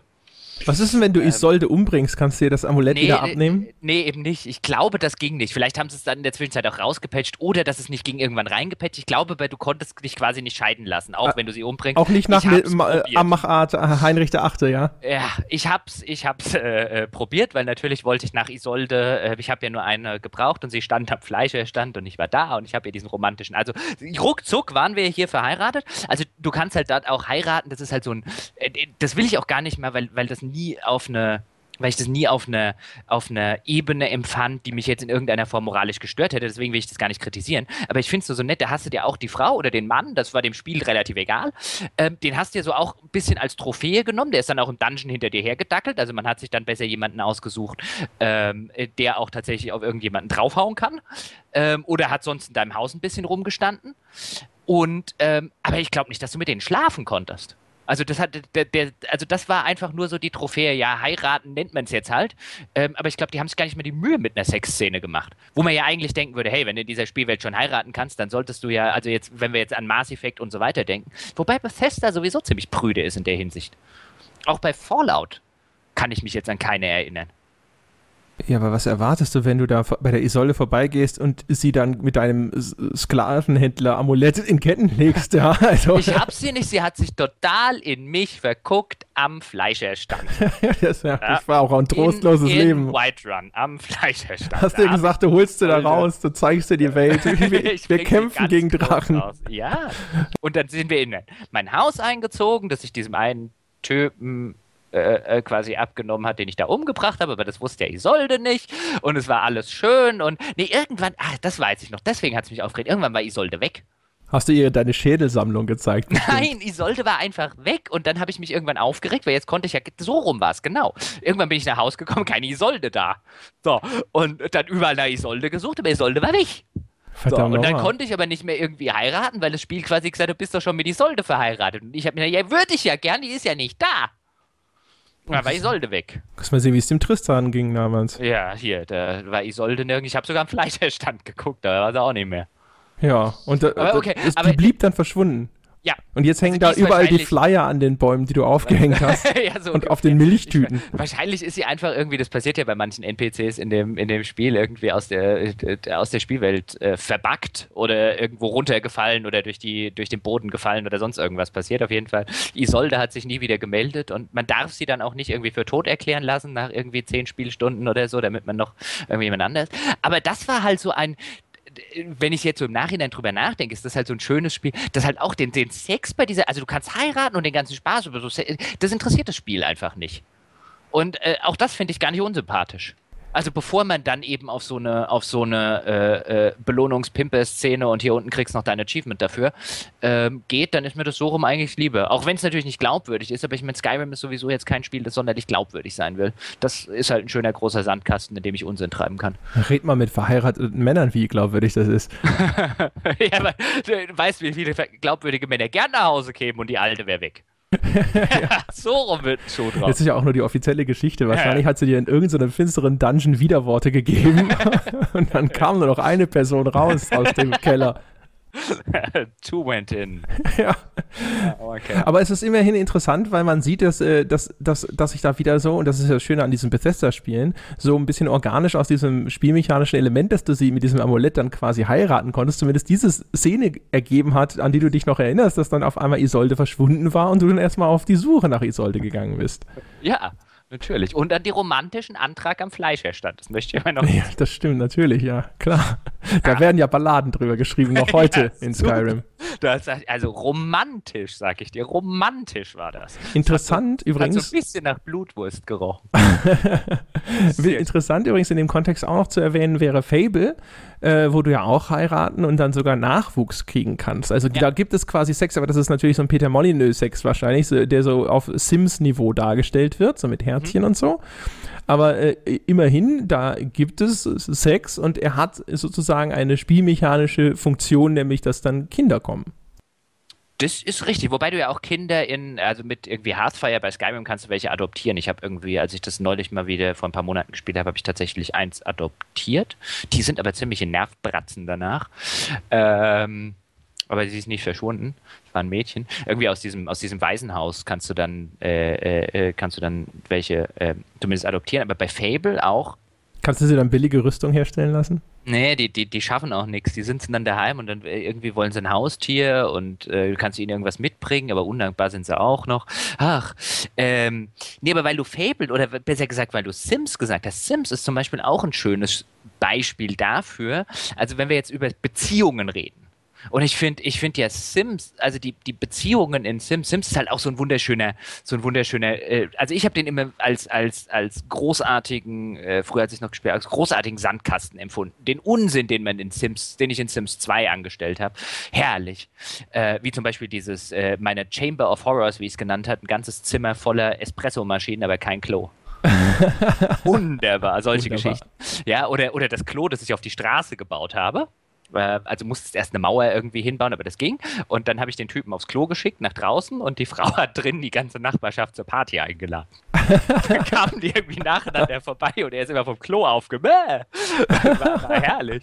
Ähm, aber die, aber äh, dafür, dass die, dass die Sims eigentlich unter anderem nicht nur eine Alltagssimulation, auch so eine Beziehungssimulation sein sollen. Und ich verstehe natürlich, sollen auch Kinder und Jugendliche und so weiter spielen. Aber auch da ist halt die Darstellung von Beziehungen, insbesondere mit dieser sexuellen Konnotation. Irgendwann macht es Pling und das Baby ist da.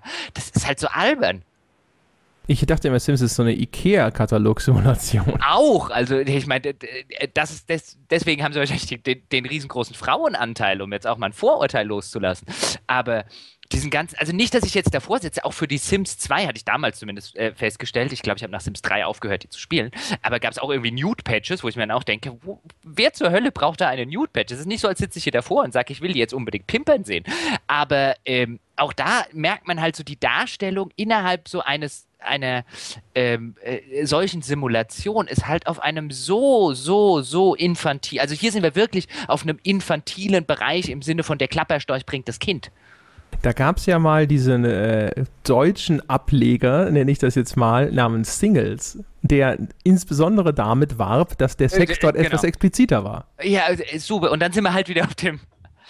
Das ist ja nicht besser. Also, wie gesagt, nicht, dass jetzt jemand draußen denkt, der Jochen Geber wollte Sex in die Sims sehen. Ich finde halt nur, wie die Darstellung, selbst in einem, in eine, für ein Familienspiel in einer prüden USA, auch da wird in Daytime-Fernsehserien ähm, äh, werden Dinge expliziter dargestellt als in, in, in Sims. Und ich finde halt dieses Infant, also auf dieses infantile Niveau der Klapperstorch bringt das Baby, ist halt schon, wenn man so ein bisschen drüber nachdenkt, nicht, dass es mich spielerisch stören würde, aber ist halt auch wieder äh, sehr aussagekräftig.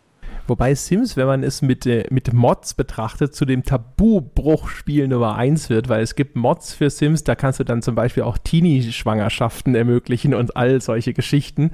Äh, also da wird daraus auf einmal ein ganz finsteres Spiel.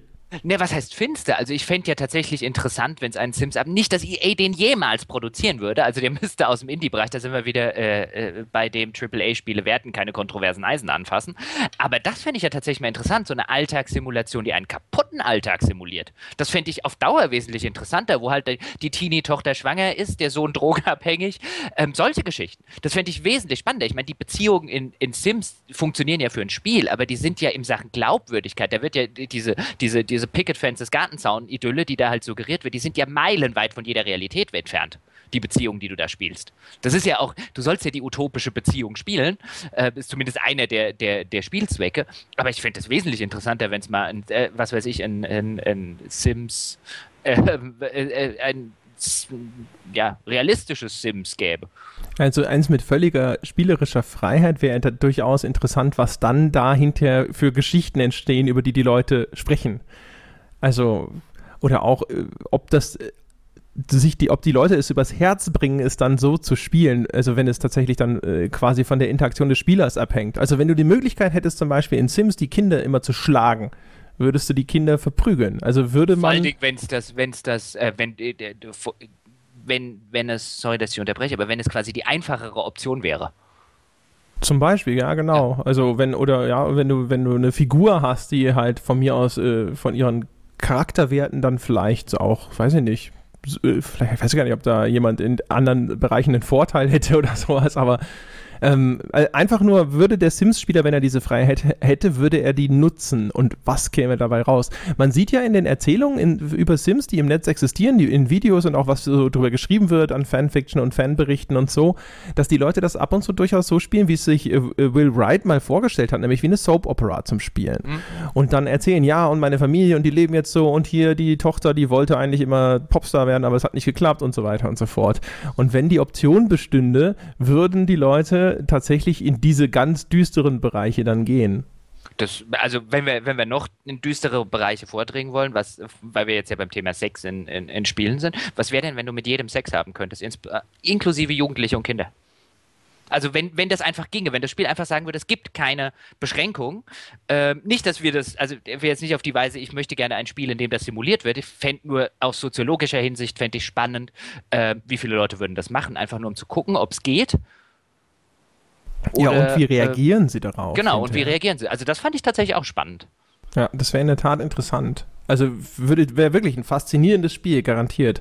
Und äh, bestimmt auch ein sehr aufsehenerregendes äh, Spiel. Da wäre auch die Diskussion darüber hinterher sehr interessant, inwiefern das äh, zutiefst amoralisch ist, was der Entwickler da gemacht hat, oder einfach nur extrem faszinierend, dass er diese Freiheiten eingeräumt hat. Ja, also ich finde, ich finde halt das da sind wir jetzt wieder bei einem Punkt, wo wir schon mal waren beim Thema Gewalt oder äh, totalitäre Regime und so. Ich finde halt immer ein bisschen schade, dass Spiele mit ihrer Interaktivität eben nicht genau das machen, ähm, was, was jetzt so ein, ein wirklich aufrüttelnder äh, äh, oder sehr plastischer Roman zum Beispiel tut.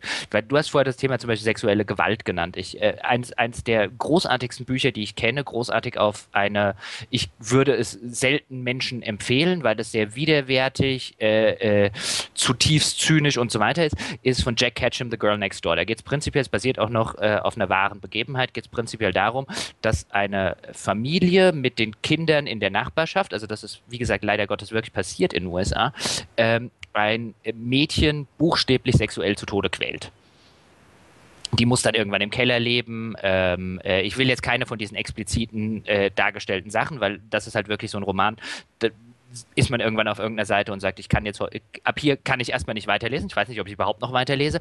Ähm, und das ist und insbesondere, weil es aus der Sicht eines dieser Nachbarkinder, irgendwie so einem zwölfjährigen Jungen geschrieben ist, der natürlich auch mit einer total ähm, äh, naiven Sichtweise an die Sache rangeht. Und ich finde, das ist ein sehr kluges Buch, weil es extrem viel sagt über die menschliche Natur und insbesondere die kindliche Natur und auch darüber, über den Umgang mit ähm, oder wie leicht man sich quasi verführen lässt, irgendwas Schreckliches zu machen. Ähm, deswegen finde ich es ein großartiges Buch, ohne zu sagen, dass ich Spaß am Lesen gehabt hätte, um Gottes Willen. Und ich finde es auch deswegen großartig, weil es mich dazu bringt, dass ich mir über Dinge Gedanken mache, über die ich vorher, zum Beispiel teilweise die genannten, über die ich mir vorher vielleicht jetzt nicht so äh, äh den, die, die, den Kopf gemacht hätte. Und Spiele könnten das auf so eine interaktive Weise, gerade zum Beispiel sowas wie, wie sexuelle Gewalt, man muss es ja nicht zu explizit und so weiter darstellen, aber das wäre zum Beispiel ein Motiv, das ich, finde ich, bei einem Spiel echt eignen würde. Also ich sag mal, wenn du, wenn du, wenn wir jetzt zum Beispiel über die Vergewaltigung einer Prostituierten reden, bei, bei GTA kannst du das ja sogar machen. Nur du machst es halt immer auf diese, diese, wenn du es machst, also dann sind wir halt wieder bei, wo das der Entwickler noch rausreden kann, hey, also ja, du kannst die, die, die Prostituierte nehmen und also jetzt vielleicht nicht vergewaltigen, aber du kannst dir eine nehmen und sie danach umbringen und ihr Geld einsacken, aber hey, wir condonen das ja nicht. Ähm, aber das wäre zum Beispiel mal so sexuelle Gewalt an Prostituierten, was, was in einem Spiel tatsächlich darstellen könntest, wo du mich tatsächlich als Spieler in die Lage bringen könntest. Und äh, da finde ich immer wieder schade, dass sie eben diese Interaktivität, also ich will jetzt kein, nicht, dass es jemand falsch versteht, ein Vergewaltigungsminispiel in einem Spiel. Nein, das wäre widerwärtig. Aber wenn es mich wirklich in eine Situation konfrontieren würde mit sexueller Gewalt, wo es dann vielleicht heißt, dass ich jetzt irgendwie jemanden umbringen soll, äh, deswegen, oder ähm, dass ich vielleicht an der, wie du es vorher bei, bei vier zumindest aus einer Zwischensequenz erzählt hast, dass ich vielleicht derjenige bin, an dem das, äh, als, als, als Charakter, an dem das ausgeführt wird. Das fände ich einen sehr, sehr spannenden äh, äh Aspekt, der halt überhaupt nicht gemacht wird. Und ich glaube, der auch, zumindest wenn, dann müsste er aus einem Indie-Bereich kommen. Auf jeden Fall, ja. Es gab ja mal vor einer Zeit ähm, das Ding, das war nicht wirklich ein Spiel. Es war dieser äh, äh, mit, mit Wohlwollen ein interaktiver Roman oder eine interaktive Kurzgeschichte. Das war dieses The Day the Laughter Stopped. Das war, äh, glaube ich, zu der Zeit, als du noch bei der GameStar warst, habe ich damit maximal so eine kleine Diskussion drüber aufgenommen. Ähm, und das ist so ein, ja, halt einfach ein Text, den liest man und dann kannst du zwischendrin äh, verschiedene Entscheidungen anklicken und dann brancht halt diese Erzählung so ein ganz kleines bisschen. Und das ist eigentlich äh, eine relativ banale, nicht irrsinnig gut geschriebene Erzählung darüber, wie ein junges Mädchen als Protagonistin, also in dem Falle, wenn wenn man es als Spiel betrachten wollen würde, äh, also du als deine Spielfigur quasi äh, von so einem Jungen äh, belästigt wird und dann äh, mehr oder minder in so eine, ich glaube bei so einer Party oder sowas, in eine Vergewaltigung so reinschlittert. Mhm. Und das Ding ist äh, ansonsten also wirklich jetzt nicht ganz große Kunst oder so, aber es hat am Schluss einen total interessanten Kniff, weil du nämlich die ganze Zeit ja äh, kriegst du halt immer dann mehrere Optionen zur Auswahl, wie sie sich jetzt verhalten soll oder was sie antworten soll. Also einfach so Multiple Choice, wie man das aus Spielen kennt. Und du klickst dich da so durch und klickst dich da so durch und das Spiel läuft unweigerlich natürlich zu dieser Vergewaltigungsszene und dann ist dann so ein, äh, am Schluss hast du dann halt so Optionen, Ruf um Hilfe, Lauf weg oder sowas. Aha. Und dann klickst du ganz normal weiter und triffst deine Entscheidung und am Schluss sagt das Spiel auf einmal so, geht nicht. Also du, du, du klickst drauf, aber es passiert nichts mehr auf einmal. Es geht einfach nicht. Du kannst diese Optionen auf einmal nicht mehr auswählen. Die stehen zwar da, ja, und äh, die einzige Option, die du am Schluss nur noch auswählen kannst, ist quasi so ein einfach passieren lassen oder sowas. Mhm. Und das ist super, wie es halt mit so einem ganz simplen interaktiven Kniff diese Situation auf einmal rüberbringt, dass all diese Optionen, die dann hinterher ja auch gerne äh, an Opfer von so einer äh, Gewalthandlung herangetragen werden, da zwar auf dem Papier vielleicht mhm. existieren, aber nicht mehr zur Verfügung stehen. Und das ist ein super, mhm. also es hat auch einen klasse Effekt, weil du so da sitzt und die, du bist so konditioniert, dass du diese Auswahlen treffen kannst und dass diese Optionen da sind und dass du die Wahl hast und auf einmal ist es nur so, klick, nein, nein, klick, klick, klick, klick, klick, klick, klick, klick, klick und denkst dir so, verdammt. Ja, und auf einmal sind alle guten Optionen sozusagen verschwunden. Und aber so ohne dass ich das Ding jetzt äh, äh, quasi dadurch wahnsinnig adeln will, aber das war wirklich brillant, das ist eine super Idee gewesen und es ist äh, hervorragend, weil es demonstriert, was eben selbst auf einem ganz niedrigen Level durch Interaktion vermittelt werden kann, was halt eben wieder ne, uns zu unserer schon längst äh, geführten Debatte bringt, dass Spiele noch so viel haben, was sie äh, sich erschließen könnten, was das Medium leisten könnte, äh, wo es aber bisher noch nie auch nur irgendwo ansatzweise herangereicht hat. Und ich meine, da äh, ist, glaube ich, Sex oder die Darstellung von, von sexuellen Beziehungen oder überhaupt nur von sexuellen Handlungen ähm, ist, glaube ich, was, wo sie so ziemlich am weitesten entfernt sind. Ja, also ich glaube, glaube, mir würde jetzt gerade kein, kein Motiv oder keine, keine Thematik einfallen, bei der Spiele weiter davon entfernt sind, sie auf irgendeine seriöse, erwachsene, glaubhafte Weise zu behandeln als, äh, als Sex.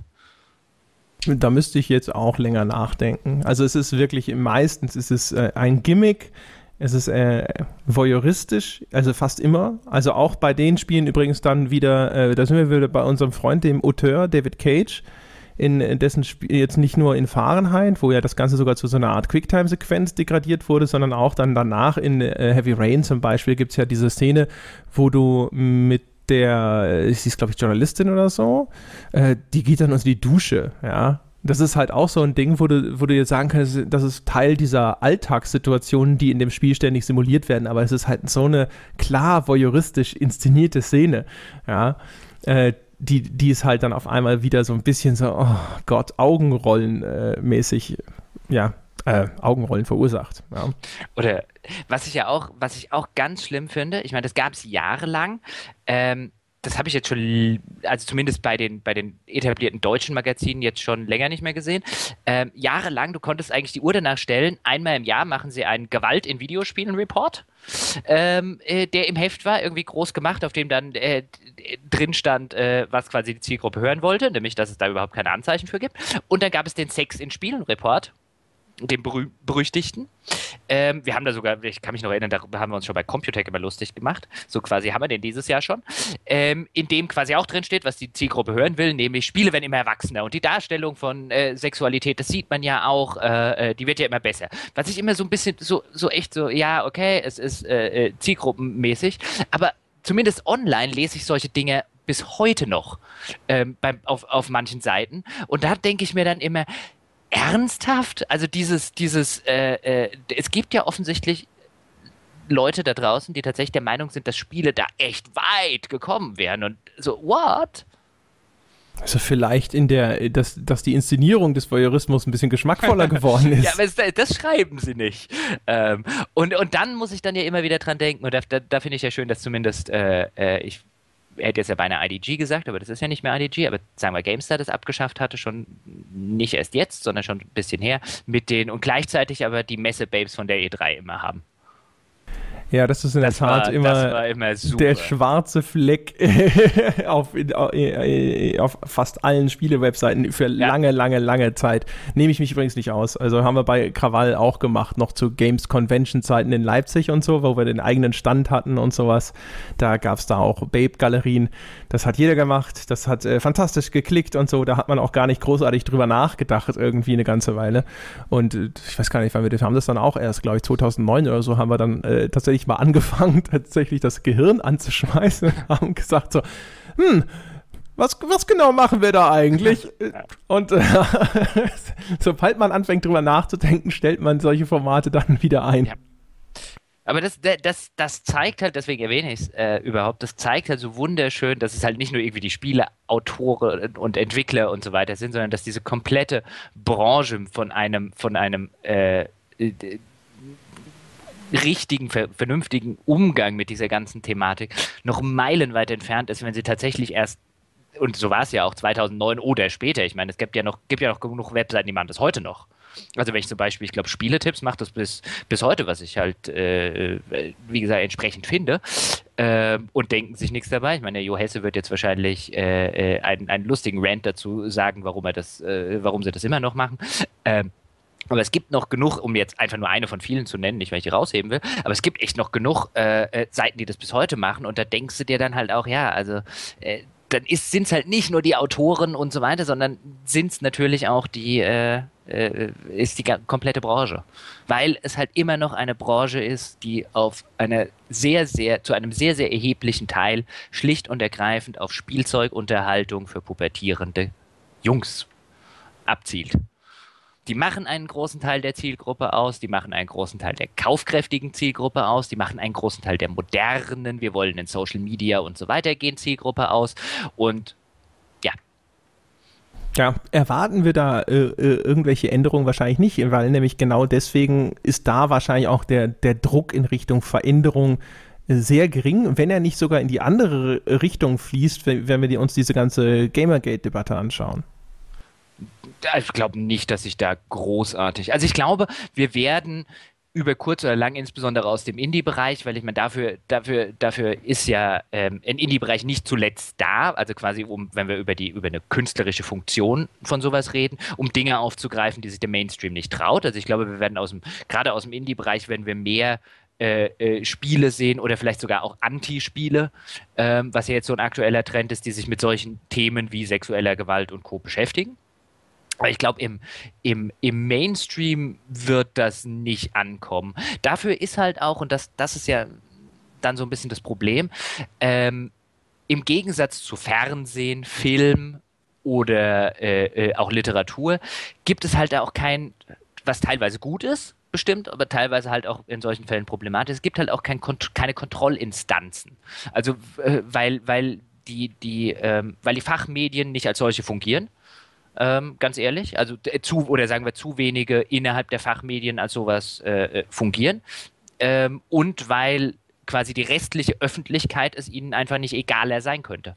Also es ist halt einfach, weißt du, wenn, wenn wir nicht alle als, als äh, Fachmedien sagen, was weiß ich, bei äh, so einer, so einer äh, Darstellung wie jetzt bei so einem Mass Effect, das finden wir nicht okay. Niemand, jemand anders wird es nicht machen.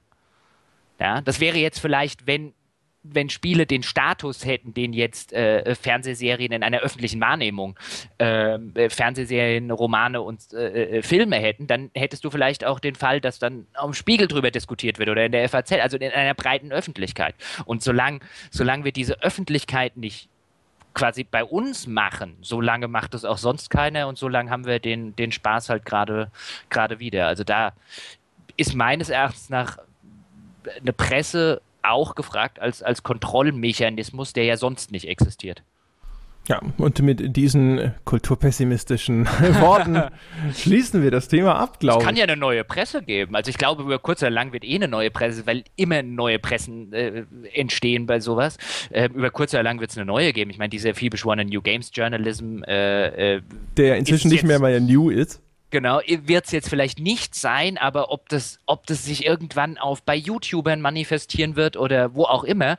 Also In früher Podcasts. In, richtig, weil, weil ja auch Podcast dieses ganz neue Ding ist. Da kommen wir ganz groß mit raus, oder? Das wird der Hammer. Ja, das wird, das wird total super. Nein, ich würde gar nicht kulturpessimistisch äh, sehen. Also wahrscheinlich hatten, hatte, hatte, hatten Filme oder auch Literatur in ihren Anfangszeiten, als dann vielleicht in irgendwelchen kleinen Fachmagazinchen, äh, die im Hausverlag erschienen sind und auch so auf bis vielleicht ein bisschen Fancy-Niveau, vielleicht hatten die am Anfang genau dieselben, die, genau dieselben Phänomene. Ähm, deswegen will ich gar nicht so kulturpessimistisch sein. Ich glaube halt nicht, dass sich innerhalb der nächsten zehn Jahre oder so da großartig was dran ändern wird, weil dafür sind wir von einem Umschwung in der Hinsicht zu weit weg. Wir sind gespannt, äh, würde ich sagen. Ja. Zehn Jahre halte ich für einen ziemlich langen Zeitraum, da kann sich schon einiges äh, verändern, aber mal schauen. Schauen wir mal, äh, wie das in Zukunft wird. Was uns jetzt natürlich in der nahen Zukunft interessiert, ist erstens, waren Sie da draußen, ja, Sie, schon auf iTunes und haben diesem Podcast fünf Sterne gegeben? Wenn nicht, jetzt ist der ideale Zeitpunkt, das zu tun, damit Sie abends nicht mehr im Bett liegen und sich denken, hm, eigentlich ist das eine ziemlich miese Nummer von mir. Ich fühle mich schlecht. Das wollen wir alle nicht und deswegen ist jetzt der Zeitpunkt gekommen, endlich diese 5-Sterne-Bewertung loszuwerden hm? und damit einen Fels vom Herzen zu rollen. Ansonsten freuen wir uns übrigens auch über jeden, der den Podcast weiterempfiehlt. Also die 5-Sterne-Bewertungen sind toll, am besten was dazu schreiben, aber auch super ist zum Beispiel mal auf Facebook eine Episode teilen, am besten jede, oder auf Twitter oder mal per E-Mail einfach alle Kontakte anschreiben, die man so hat. Ja? ja. Mal gucken, was die sagen. Könnten ja interessant. Ja? ja, man kann übrigens auch einfach seine ganzen Freunde mal einpacken und irgendwo auf die Straße dafür gehen. Also ich meine, wenn es das rechte Gesocks kann, dann können es ja auch unsere Hörer oder können es auch normale Menschen. Ganz genau, ja. Kann, kann, man auch mal machen. Einfach dafür demonstrieren, was weiß ich, äh, äh, zum Beispiel Rundfunkabgabe auch für Podcaster wie äh, André und Jochen. Hervorragende ja. Idee, kann ich dazu nur sagen. Ja. Mhm. Auf der Gamescom einfach mal einen Transparent durch die Hallen tragen. All sowas, ja, gerne gesehen äh, helft uns, diesen Podcast bekannter zu machen. Das wäre fantastisch. Meine Damen und Herren, das war's für diese Woche. Wir hören uns nächste Woche wieder. Bis dahin. Ciao.